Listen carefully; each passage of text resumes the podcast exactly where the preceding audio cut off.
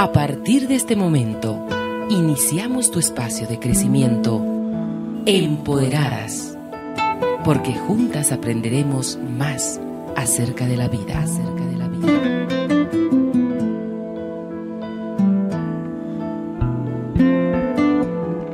¿Qué tal amigas? Tengan todas ustedes muy buenas noches. Estamos nuevamente reunidos acá a través del Internet para poder eh, seguir hablando de estos temas que son tan importantes para nuestro día a día las 20 horas con 00 minutos en todo el territorio nacional y comenzamos un nuevo programa dedicado a nuestro crecimiento personal. Estamos hablando de comunicación no violenta, estamos hablando de cómo ser mejores personas, cómo hablar y entender desde el corazón.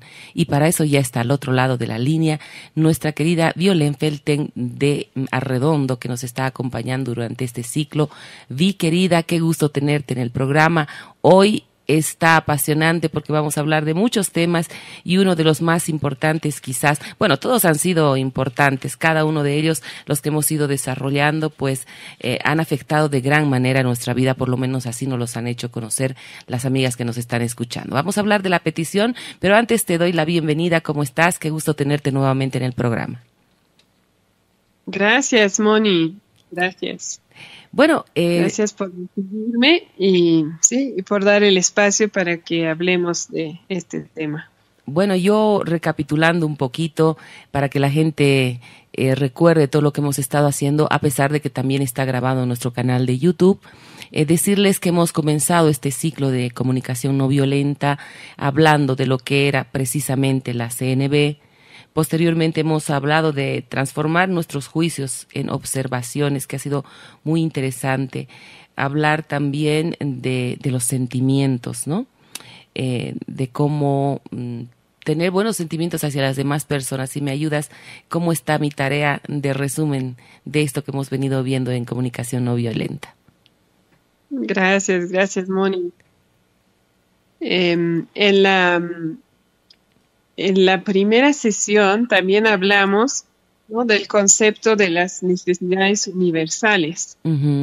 y, ese concepto lo vamos a volver a tocar hoy porque vamos a hablar de cómo podemos satisfacer o atender a nuestros anhelos o necesidades universales. Entonces, justamente yo iba a hacer también un resumen, como lo hiciste, tú. Ajá. Y yo quería aclarar que en la CNB se considera que hay cuatro pasos. Eh, yo hablo de cuatro pasos más uno. Ya. Eh, y este último paso lo vamos a hablar la siguiente semana para cerrar. Ajá. Pero ahora ya tenemos los cuatro pasos, ¿no? El primero es lo, que tú comentaste, mencionaste. La transformación de mis juicios en observación, ¿no? El poder separar los hechos de una situación de mis juicios. Ya. Ese es un primer paso. El segundo paso es el que vimos la anterior vez de los sentimientos, en el cual recibo y acepto mis sentimientos acerca de un hecho y al aceptarlos también me doy la oportunidad de transformarlo. Ya, perfecto. El tercer paso son las necesidades universales ¿No? Si te das cuenta, no los hemos visto en orden, pero fue a propósito. ya. Y lo que vamos a ver hoy es lo que se llama el cuarto paso de la petición o del pedido, que trata de cómo voy a atender a mis necesidades universales. Así es, y este es un tema muy importante, como lo han sido todos, vi, porque tenemos eh, mucha confusión, ¿no? Cuando pedimos a alguien algo, eh, consideramos que es eh, una obligación en el caso de, digamos, de padres a hijos. Yo le pido a mi hijo que sea ordenado. Entonces, para mí viene a significar una obligación de mi hijo de tener orden.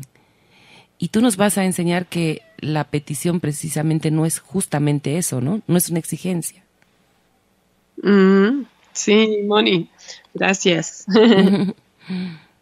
Incluso yo iría eh, como un poquito más atrás para verlo de como una visión macro, ¿no? Ajá.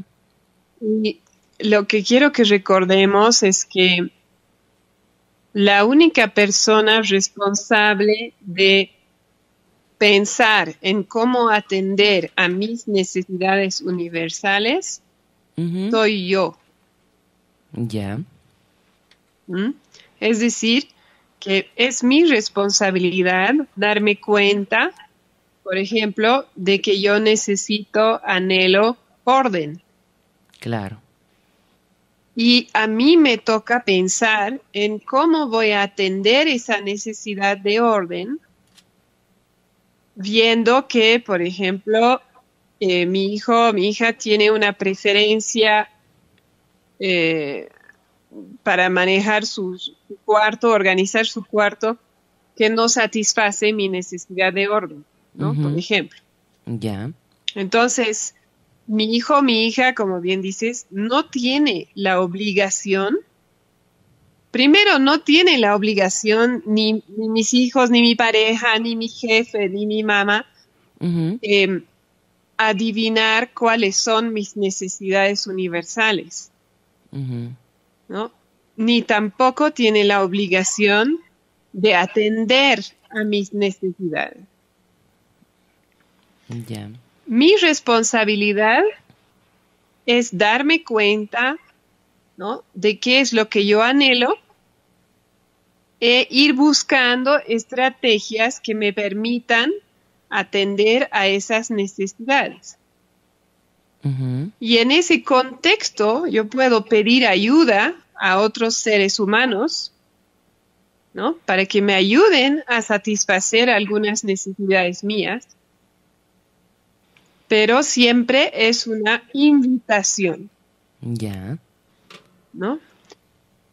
Mm, ¿Te, ¿Te, puedes imaginar por qué no es una obligación?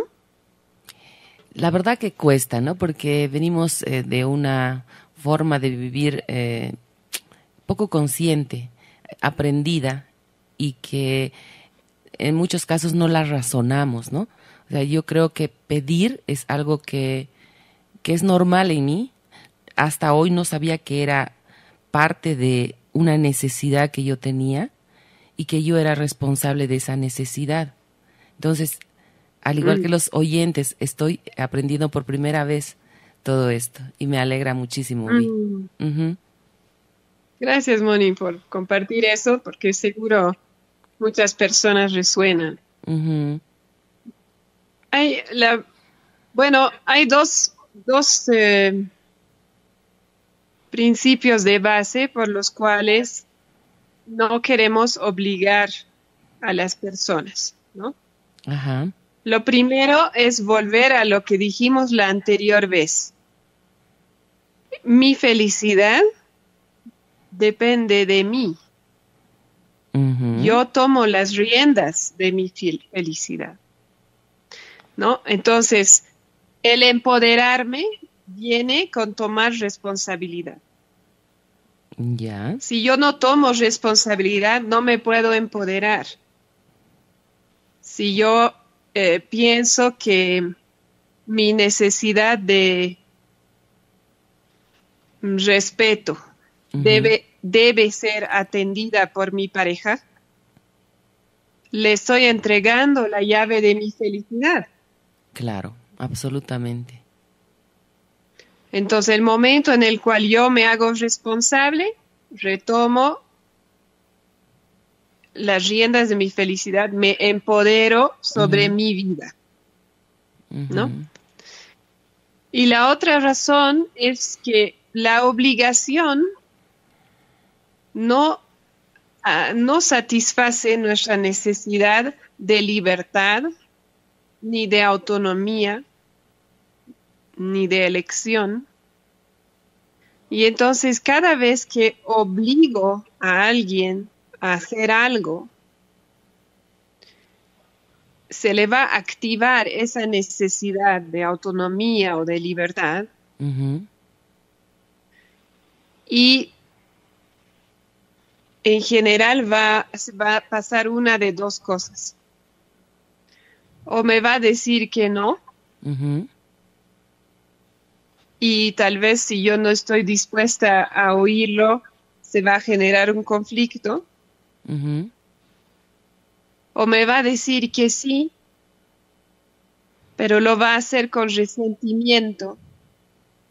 Mm. Y nuestra conexión a la larga va a sufrir. Claro. Qué interesante. En ambos casos, la conexión sufre. Mm. ¿Y por qué? ¿Cuál es el motivo por qué en, que en ambos casos la conexión sufre? No, no logro entender bien esa parte. Ya, gracias. gracias. Me encantan tus preguntas porque cuando uno está en un tema mucho tiempo, a veces se olvida de lo que puede no parecer tan, tan claro. Exacto, así es. Entonces, cuando yo tomo una acción que está orientada a satisfacer mis necesidades, en desmedro de las necesidades de la otra persona, ahí se puede dañar la conexión. Entonces, si yo te digo, no, tú eres mi hijo, mi hija, y te digo, tienes que ordenar tu cuarto porque yo tengo una necesidad de orden, y lo tienes que hacer ya. Ahí estoy queriendo atender mi necesidad de orden y no estoy atendiendo su necesidad de autonomía, de libertad y tal vez de muchas otras cosas, por ejemplo, de diversión o de descanso, según la actividad que esté haciendo en ese momento. Claro, claro. Al hacer eso, voy a generar un impacto en nuestra conexión y también voy a dar el mensaje de que mis necesidades importan más que las tuyas. Y ese es un mensaje muy peligroso en cualquier relación, porque a la larga la persona termina entendiendo que, que no importa en la relación. Claro que no es importante, ¿no? No está validada quizás. Sí, y no hay un equilibrio, ¿no? Ya, pero en este momento deben surgir muchas mamás que están escuchando. Entonces, ¿cómo gestionamos, digamos, ese que es un tema de todos los días que nos acarrea muchos problemas con nuestros hijos? Ok, hoy, desde hoy entiendo que tengo que respetar también eh, el derecho que tiene mi hijo de su individualidad, de respetar su, su lugar donde él duerme y yo respetar también mis sentimientos y lo que mis necesidades en realidad. Entonces, ¿cómo lo manejo? ¿Cómo, cómo lo hago en el cotidiano? O sea, no le pido que ordene su cuarto o, o qué hago, qué hago, porque para que sea más comprensible, ¿no? Sí, sí, me encanta. Ajá.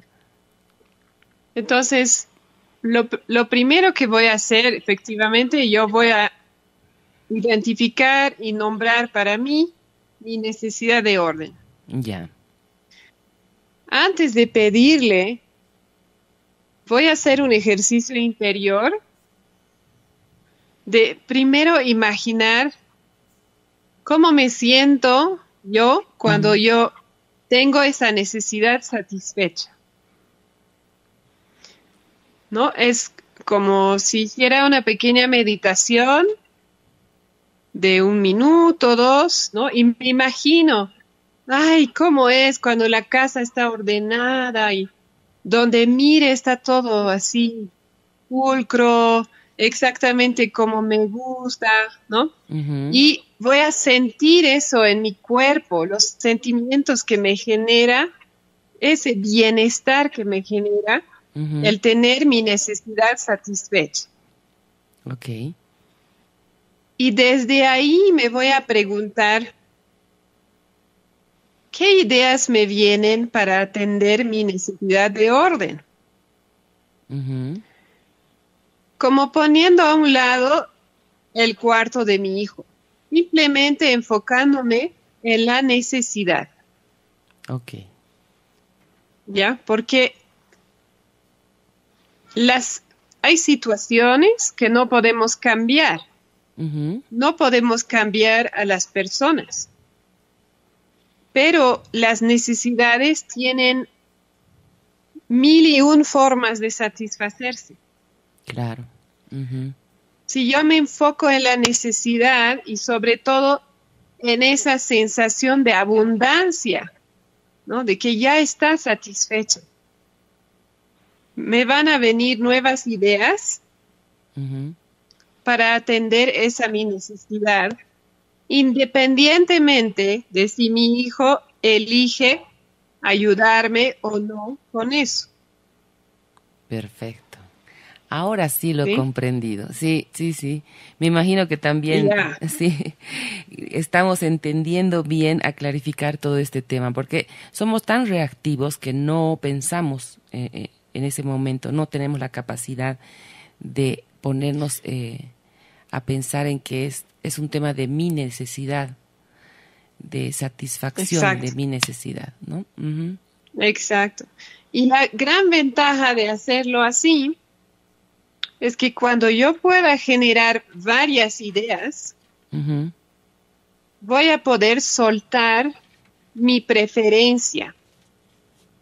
Porque mi preferencia es que mi hijo ordene su cuarto cuando yo le diga, o todos los días antes de que yo le diga. Eh, esa puede ser mi preferencia. Pero al generar otras ideas voy a darme cuenta de que esa no es la única opción. Claro. Y por lo tanto, cuando se lo pida y él me diga que no, voy a tener más capacidad de cuidar la conexión con él, ¿no? Y de soltar mi preferencia. Porque en el fondo, lo que buscamos con la CNB es la conexión. Y de lo que me voy a acordar en 10 o 15 o 20 años o más, es la cualidad de conexión y de relación que yo tengo y he tenido conmigo. Claro. No me voy a acordar más o ya no va a ser muy importante si ordenaba su cuarto o no. Entonces, eso nos permite volver a lo que realmente importa. Si yo tengo conexión y logro interactuar con las personas y conmigo de una manera que favorezca la conexión, otras cosas van a volverse más fáciles. Ese tipo de situación con la práctica se va a resolver más fácilmente porque existe conexión. Mm. En cambio, si mi hijo y yo casi nunca nos hablamos, y cuando nos hablamos yo le estoy exigiendo, todo se va a volver complicado. Claro. Mm. Y va a haber cada vez más desconexión. Evidentemente. Y, y, claro, estos problemas se acrecentan a medida que los hijos crecen y pasan por la etapa de la adolescencia, por ejemplo, ¿no? Eh, que es difícil eh, reencontrarnos dentro de la casa porque tenemos eh, necesidades distintas y cada uno desde su necesidad quiere o cree tener la razón y ahí empiezan los conflictos eh, familiares, ¿no?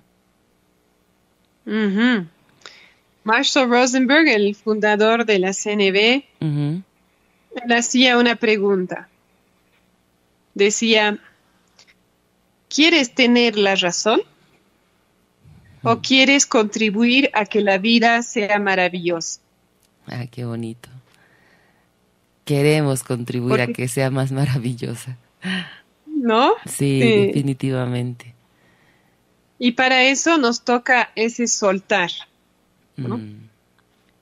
Soltar el tener la razón, soltar mi estrategia preferida, eh, soltar incluso mi persona preferida para satisfacer una necesidad.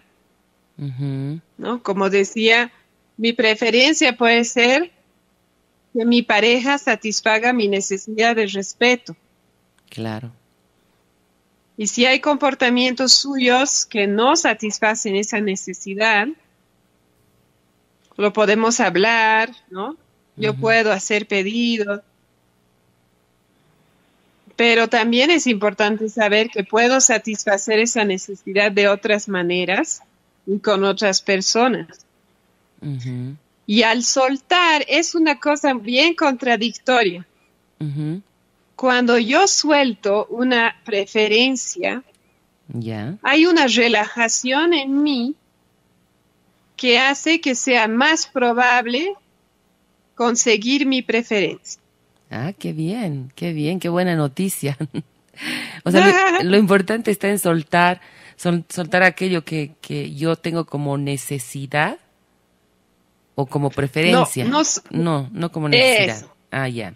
Como preferencia. La necesidad no la sueltas. Ya, ok. Pero sí. Eh, y, voy a. Dime, dime. No, no, no.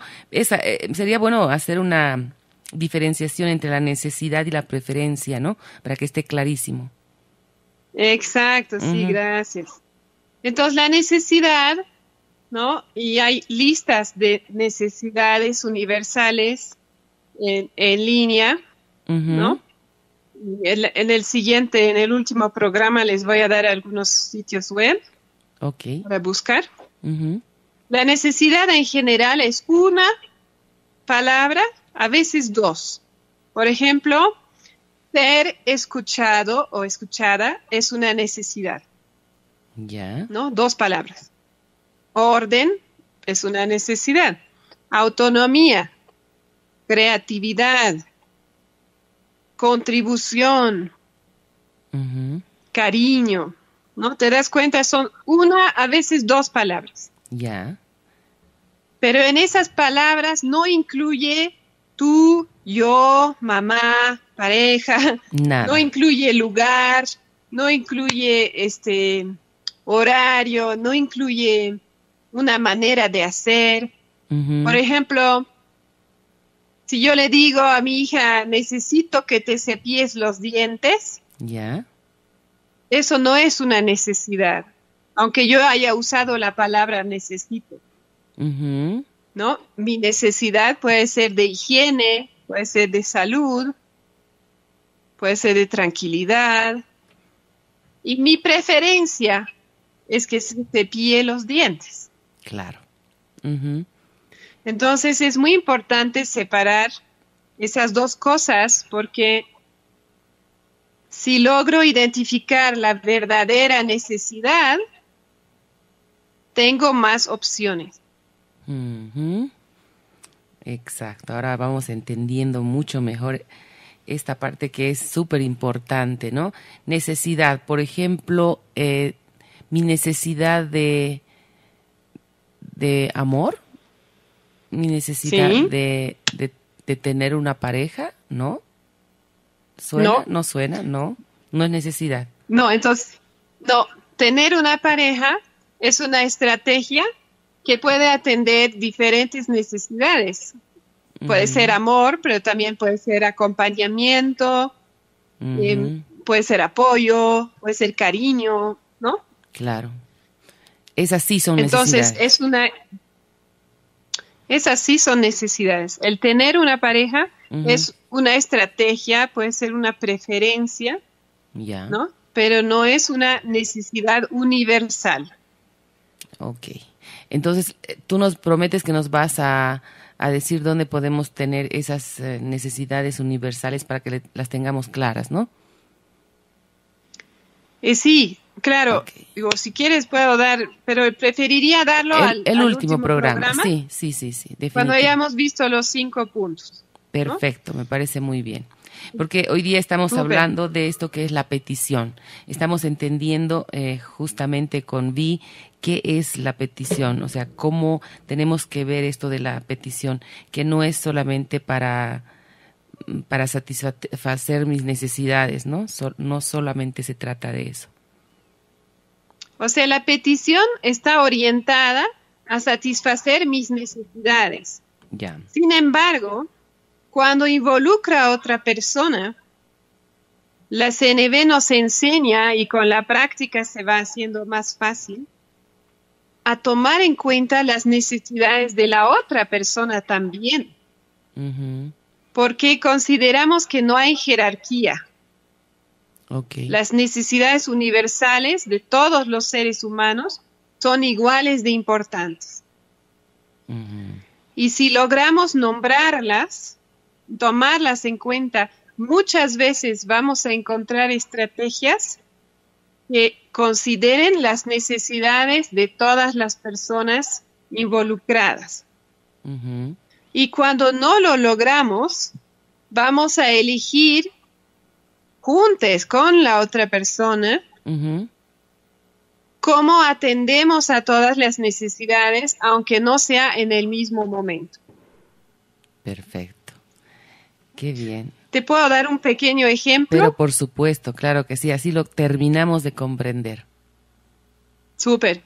A veces el ejemplo ayuda. Sí, sí, muchísimo.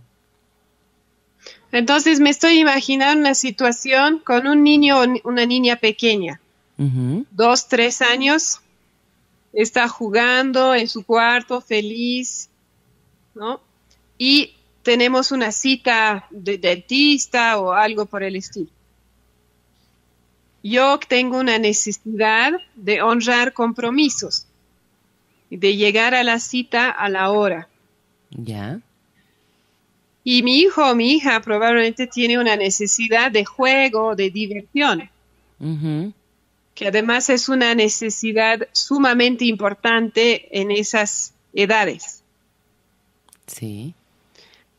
Entonces, ahí además aprovecho para aclarar que cuando mis hijos son menores, ahí sí a mí me toca hacer el trabajo de identificar sus necesidades universales, porque no tienen la capacidad todavía según la edad, y si no les hemos enseñado eso, no tiene por qué saberlo. Claro. Entonces yo ahí entiendo que tiene esa necesidad de diversión y de juego. Si quiero atender solo a mi necesidad de honrar compromisos, le voy a decir, vamos, Fabián, cualquiera sea su nombre, vamos al auto, ya es hora de ir al dentista. Ya. Mi hijo se pone a llorar, no, no quiero, estoy jugando, ¿no? Tal vez se echa en el piso, patalea, grita. Al final lo llevo, ¿no? Obligado, gritando al auto, lo amarro. Ahí, para él es una experiencia muy desagradable, ¿no? Que no satisface muchas necesidades. Ya no solo la de juego, sino la de libertad, de respeto, ¿no? De consideración, de cariño. Entonces, eso puede pasar si yo solamente estoy atendiendo a mi necesidad. Exacto. En la misma situación, yo me puedo adelantar, ¿no? Y nombrar su necesidad y nombrar la mía. Mira, hijo, tenemos la cita de dentista. Para mí es muy importante llegar a tiempo. Eh, y veo que estás jugando muy bonito y me imagino que querías seguir jugando. ¿Qué juego o qué juguete te gustaría llevar al auto? Para que puedas seguir jugando en el auto. Entonces ahí estoy nombrando su necesidad, le estoy proponiendo una opción para atender esa necesidad. Y hay más probabilidades de que él ¿no? Ven, esté dispuesto, dispuesta a acompañarme llevando el juguete y seguir jugando en el auto. Claro.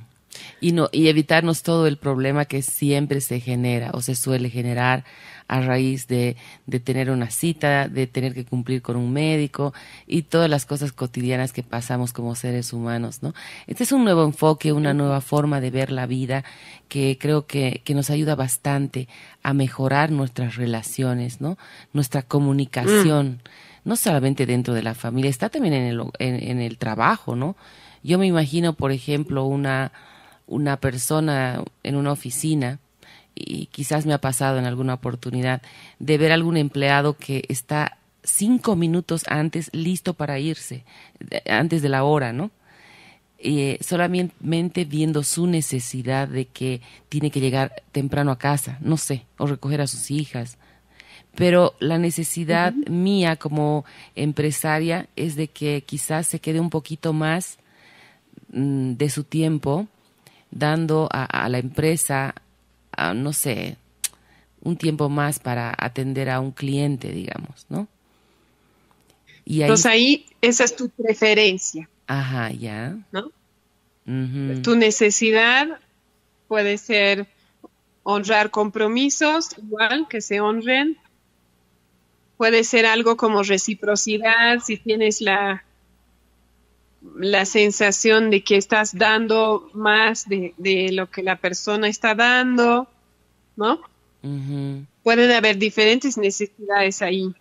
Claro, claro. Y ocurre, como te digo, en todos los ámbitos, en la pareja igual, para, para dar un ejemplo, ¿no? Ah, se escucha mucho decir que yo siento que yo le doy más de lo que él, él me da, me esfuerzo más por él, yo hago muchas cosas por, por esta persona y él eh, solo piensa en su trabajo, digamos, eso es una de las posibilidades. Ajá. Ajá. Y no está satisfecho. Ajá. No, dime. Sí, él no está satisfaciendo mi necesidad de, de, estar con él, mi necesidad de amor, mi necesidad de compañía. Ajá. Sí. Ajá. Entonces, ahí pueden, y yo diría que puede haber dos cosas. Eh, para nombrar. La primera es que al recibir en general en, la juventud el mensaje de que no importamos, porque tradicionalmente importan más las necesidades universales del adulto, sea papá, mamá, maestro, maestra, en general, en general se ha ido manejando así, ¿no? Y hemos crecido con esa, ese mensaje implícito de que no importamos tanto como la otra persona. Claro. Entonces, a raíz de eso puede haber ya a la edad adulta, pero también antes, como una estrategia de protección de mis necesidades. Mm. donde voy a querer atender a mis necesidades a toda costa, porque no confío en que las otras personas la van a, las van a tomar en cuenta. Exacto. Por lo tanto, sea en la pareja o sea en la oficina o en cualquier relación, hay algunas personas ¿no? que pueden eh, dar la impresión de ocuparse solamente de lo que es importante para ellas y es en realidad ese reflejo de yo tengo que atenderme a mí porque nadie más lo va a hacer. Mm, claro. Y hay lo opuesto. Hay las personas que a raíz de recibir ese mensaje actúan siempre priorizando las necesidades de las demás personas. Así es. ¿No? Y, como entre comillas usamos la palabra sacrificándose. Y a la larga esas personas también pueden tener cierto resentimiento porque se dan cuenta de que no están atendiendo a lo suyo. ¿No? A sus necesidades. En todos los casos, perdón, eh, en todos los casos con la práctica de la CND, vamos a poder eh, traer estas cosas a la luz. Vamos a poder empezar a tener curiosidad, ¿no? ¿Por qué será que se queda, ¿no? Hasta tal hora en el trabajo, mi pareja, o por qué será que esta persona que trabaja conmigo se va todos los días cinco minutos antes. Entonces, con la práctica voy a poder acercarme a esas situaciones que observo sin juicio y con ganas de entender. y una vez que yo esté en esa actitud, vamos a poder tener conversaciones muy ricas que nos permitan llegar a nuevas estrategias que atiendan a las necesidades o anhelos de todos los involucrados. Perfecto, mira, estamos ya en la parte final, vi, creo que has, estás cerrando con broche de oro porque yo mm, rescato con ganas de entender al otro, con ganas. Realmente tienes que tener ganas de entender a la otra persona para tener, como decías tú, eh, una, una comunicación más rica, más enriquecedora para ambas personas. Eh, solo así vamos a lograr tener eh, comunicaciones mucho más, más bonitas, más lindas de, en nuestra vida cotidiana, en todos los ámbitos. La cuestión es una práctica continua y esto hay que decirlo, Vi. No es que mañana, después de haber escuchado eh, todas estas sesiones de comunicación no violenta, vamos a encontrar al mundo cambiado. Esto es un aprendizaje nuevo, es un aprendizaje que va a implicar que tú practiques el tiempo que sea necesario hasta alcanzarlo, ¿verdad, Vi? Sí, Moni, has leído mi mente, es exactamente lo que iba a decir. Em, es un camino, la comunicación no violenta es un camino y nos permite cambiar nuestra forma de pensar, nuestra forma de percibir las situaciones de nuestra vida, la forma de reaccionar o responder nos va a permitir cambiar como persona y por lo tanto también nuestras relaciones, nuestro entorno y eh, toma tiempo, toma esfuerzo eh, y en mi, en mi percepción personal requiere estar en una comunidad que practica, ¿no? Porque eso ayuda mucho. Y por lo tanto, mi invitación, tomando todo eso en cuenta, es que todo lo que hemos aprendido en estos programas y lo que vamos a aprender la siguiente semana, lo usemos primero como práctica interior. Es decir, que inicialmente no voy a intentar hablar diferente con las personas de mi entorno. ¿Por qué? Porque no es como lo que decíamos, las cuatro o cinco horas de clase de francés. Me va a salir este al revés, no me van a entender, Tal vez se van a hacer la burla porque es otra manera de hablar. Y en realidad la CNV va mucho más allá del lenguaje. Y lo que más cambio me va a generar en mí y en mis relaciones es esa reflexión interior ese cambio interior, cuando yo me doy cuenta de que estoy juzgando, de que mi hijo no es un flojo. Eso es un juicio que yo le estoy adjudicando. Cuando yo me dé cuenta de eso y que en realidad veo que su cuarto tiene ropa en el piso, Y también me acuerdo de que ayer me preparó el desayuno, por decir, puedo apartarme de ese juicio y algo cambia en mí.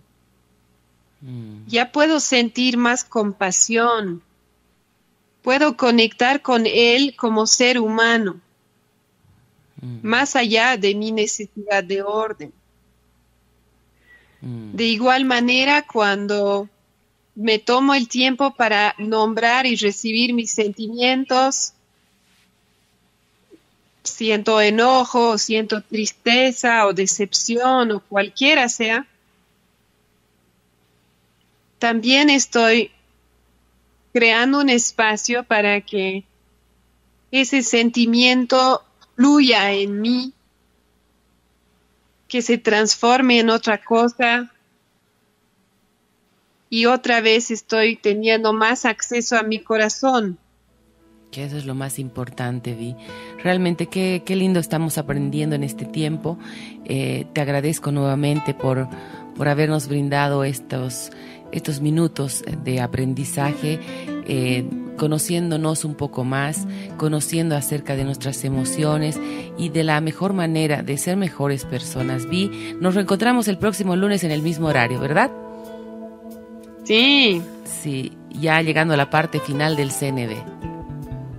Sí, ahí voy a, voy a revelar el paso cero, que es el inicio de todo. Perfecto, qué lindo. Vamos a estar esperando entonces con ansias ese paso cero que va a significar el inicio de una nueva vida también para nosotros. Gracias a todos por habernos seguido. Es realmente un gusto compartir. Ya lo saben, estamos en el YouTube, en nuestro canal de Empoderadas con Mónica Barriga. También estamos en el Facebook Live. Los espero como siempre todos los lunes a las 8 de la noche. Que tengan una linda noche.